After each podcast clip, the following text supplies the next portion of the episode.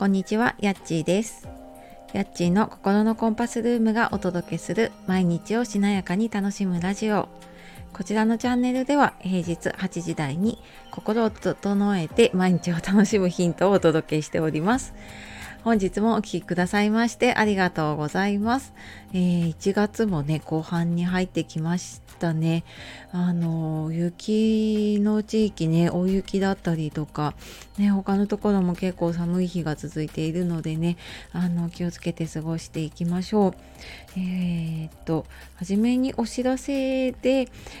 あの少し前からねご案内させていただいている書くだけで人生が変わる目標設定の無料のワークショップですね。こちらちょっと19日金曜日の方が満席になってしまったんですけれども21日日曜日と24日水曜日の方まだ少しお席があります。で目標の立て方がねよくわからないとかなんか目標立てるんだけど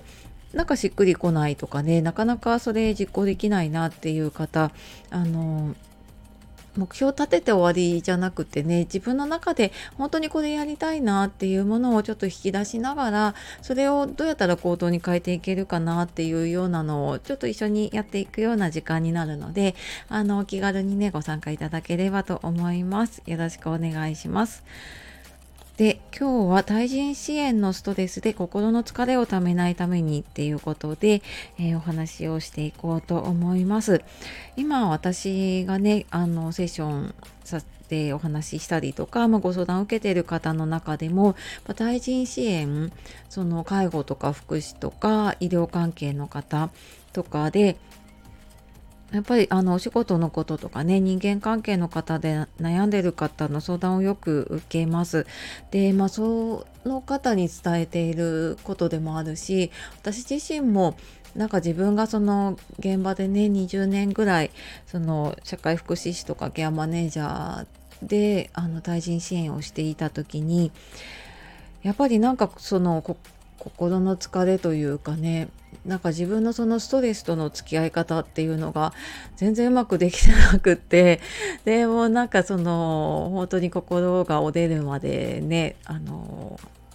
走り続けたりとかしていたなと思ったので、まあ、ちょちょっとねそんな自分にも伝えたいなと思って今日はねお話をしようかなと思います。普通にね生活してるだけでもストレスたまるけれどもあの対人支援してるとね自分の気づかないうちにストレスが溜まっちゃってるっていうこともね多いんじゃないかなと思います。あでこれこの話もあのノートに書いたことなので、えーよかったらテキストの方からもね、えー読んでみてください。でね、そんな風にストレス溜まってるとなんかなんとなくやる気が出ないなとか朝起きて仕事に行くのが憂鬱だなとかまあそれってやっぱりねストレスだったりその心の疲れのサインだったりすると思うんですけどあの自分では結構それって気づかないんですよね。で私もその時は気づいてなかったんだけど後から振り返るとあの多分ストレスから来てたんだと思うんですけど買い物ですごいストレスを発散しようとしていたりあと自分へのご褒美って称してね贅沢をしてみたりとか何かでそのストレスを発散しようとしていることがねすごく多かったなって思います。でまあ仕事忙しかったりするとねそんなにどっかに遊びに行くっていうことができなくなっちゃったりとかするとあのねネットで買えるとすごく便利なんだけどこうポチポチ買ってああのその買ったものがねこう溜まっていってるっていうようなこともねあってあなんかこれやっぱりストレス抱えてたんだなって今思うとねそんな風に思ったりします。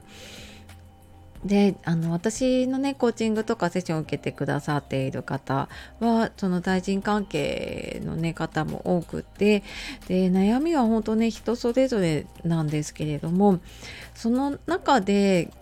その表面上でね仕事でこういうことがあってみたいな悩みが出てくるんですけどただなんかその奥をこう辿っていくと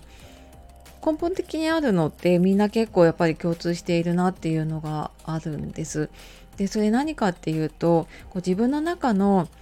こうするべきとかこうしなきゃいけないっていう思い込みその作られた思い込みっていうのがあってでそこに気づかないでいるから毎回もうなんでこうなるのなんでこうなるのっていう風になるんだけど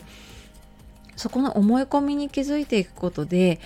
今までと同じ出来事だったりとかね同じ日常なんだけれどもその見方とか捉え方が変わっていくのでストレスを感じることがなくなっていくっていう風にねあの結構皆さんおっしゃっています。のでなんかそのなんか自分を変えようって思って頑張るっていうよりは自分が何でそういう風に感じたのかなっていうその自分のね感情っていうのかな感覚とかにちょっと耳を傾けてみるとその原因というかねそういうのが見つかってくることってあると思います。でその対人支援でね特に現場で仕事してるとやっぱそれぞれの方のね考え方とかやり方ってあるんですよね。でそれもこうよよかれと思ってというかねあの人のためにとかその現場のためにっていうふうにやるんだけどそれがやっぱり食い違ってくるとねもうなんでそんなことしてんのみたいなことが結構ねあの現場だと起こったりすると思います。で忙しいとねついついイライラしちゃうんだけど、まあ、そこで相手にどうどうにかしてもらおうっていうとすごく苦しくなっちゃうんだけど自分はどうしたらいいのかなっていうのを考えられるようになると相手の言動やってることとかね言ってることとかにイライラすることって減ることがあります。でその相手をコントロールするっていうのをね手放してみるとちょっとずつやっぱり自分をね変えていけるなと私自身もね思ってます。これまあ仕事の対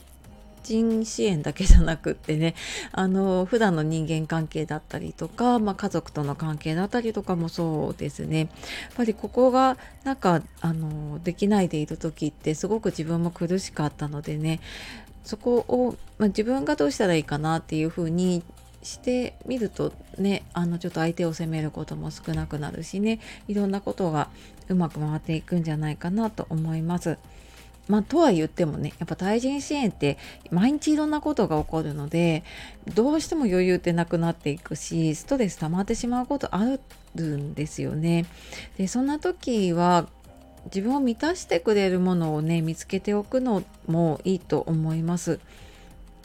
やっぱ朝ねこうフルの充電がフルの状態で出かけていたのに 帰る頃には充電切れってなってることも結構ありますよね。でそんな時に自分を充電できるものっていうのをいくつか持っておくとそのああ疲れたなっていう時にちょっとこうエネルギーチャージというかねパワーチャージできるようになってくるのでねあのー、自分をちょっとずつこう満たしていくと自分の余裕っていうのもね増えていきます。でそんなになんか特別なことじゃなくっても例えばこう自分の好きな飲み物を飲むとか好きな音楽を聴くとか、まあ、私だとねミスチルとかね あの、あ、の聞かなくてもわかると思うんですけども聞いてる方はね。そうあのそういうのを聞いたりとかあと、まあ、ゆっくりお風呂に入ったりとかあとちょっとお気に入りの場所、まあ、それはどこか特別遠い場所じゃなくてもね近くでもあなんかここに行くと落ち着くなっていう場所で行ってみたりとかそういう自分に合ったものっていうのをいくつか持っていると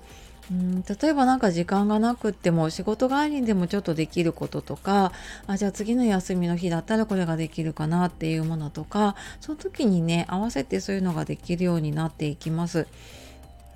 でどうしてもね仕事終わってもこう仕事のことが頭から離れなくなってしまうことも多いですね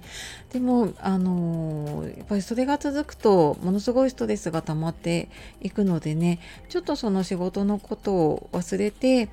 うん、自分の好きなこととかねお気に入りなことをする時間に集中してみるとちょっとこう頭の中がね空っぽになっていくと思います。で余談なんですけど私もすごいもうその仕事のことでねストレスいっぱいだった時って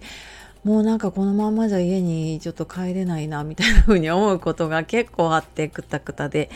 でもうあの子供小さい時が特にやっぱりねそれが多かったんですけどもうほんと仕事帰りにその最寄りの駅のについてもうそこからもうなかなかもう足が向かなかった時とかは本当なんか駅前でちょっとあのコーヒー一杯ねあのドトールみたいなところとかで飲んで帰そこでちょっとほんと5分10分でも気持ち落ち着けるだけでもねだいぶ変わったなっていうことが あります。でなんかそんな風にしてたおかげでまあ、心が折れることもあったけどでもあのなんとか防げてることもあったのかなっていうふうに思ってます。でなかなかね自分の癖とかその思い込みって一人で気づけないことが多いです。でもその時はちょっとね人に話してみるとあ自分ってなんかこんな風に考えてるんだなっていうのにね気づけることもあると思います。でなんかどうやったらいいのか分かんないなっていう方いたらねあのコメントとかレターとか、まあ、あの公式 LINE のメッセージとかからねあのご連絡いただければと思います。はいというわけで今日は耐震支援のストレスで心の疲れをためないためにっていうお話をしてきました。最後までお聴きくださいましてありがとうございます。では素敵な一日をお過ごしください。じゃあまたね